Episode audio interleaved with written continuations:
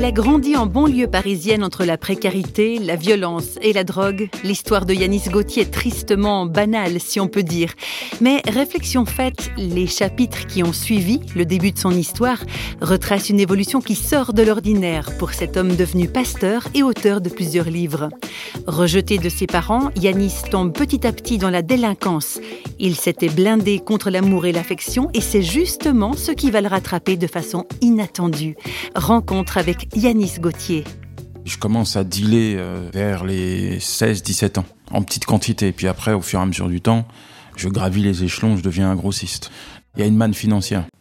Et la réussite, pour moi, est synonyme de, de délinquance. C'est une spirale, c'est un labyrinthe, on s'en sort jamais. Ma première incarcération, c'est en réalité, c'est une colonie de vacances pour moi. Et comme on dit dans le quartier, euh, la prison, c'est l'école de la rue, quoi. On doit passer par là pour grandir.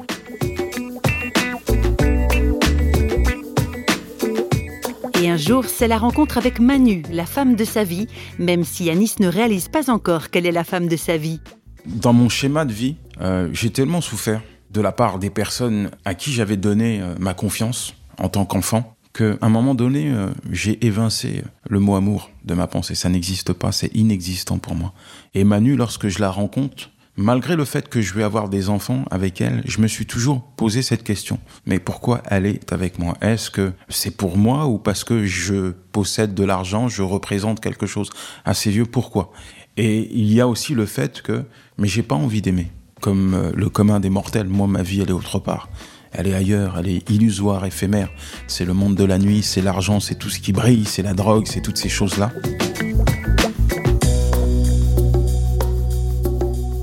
La jeune Manu ne va pourtant pas se décourager et ne laissera pas tomber Yanis. Elle s'accroche parce que sa foi en Dieu est inébranlable. Et arrive un moment où la vie de Yanis connaît un vrai tournant. Quand on arrive à bout, Dieu ben, prend le relais. Parce qu'il y a eu l'apport de Manu, euh, bien sûr, que j'ai écouté, que j'ai gardé dans un coin de ma pensée.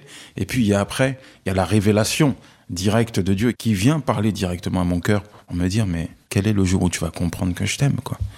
Et là, c'est un vrai déclic pour moi. Je réalise que, en fait, tout ce qui m'est arrivé, c'était pas de la volonté de Dieu. Euh, bien sûr, on choisit pas sa famille, mais à un moment donné, on fait ses propres choix.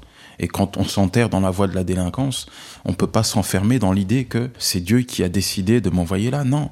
Donc à un moment donné, Dieu prend le relais et c'est le déclic. Quelques mois après lui avoir confié ma vie, je suis libéré provisoirement. Euh, au bout de sept mois quand même, pour des vols à main armée, c'est un miracle. Le soir même, ma femme accouche. Je suis encore plus convaincu de la véracité euh, de ses bienfaits. Et puis, euh, il m'ouvre la porte pour un travail. Le premier travail que Dieu me donne, c'est celui de, plongeur. Mais je réalise une chose, c'est que mon maigre salaire m'apporte une joie, une joie que j'ai jamais eue, même en gagnant des sommes astronomiques. Parce que j'ai la joie d'avoir un travail honnête et de gagner honnêtement ma vie, de pouvoir aux besoins de mes enfants. Je deviens un père, un mari, Voilà pour le parcours peu banal de Yanis Gauthier. Il semblerait que l'amour véritable finit toujours par se frayer un chemin.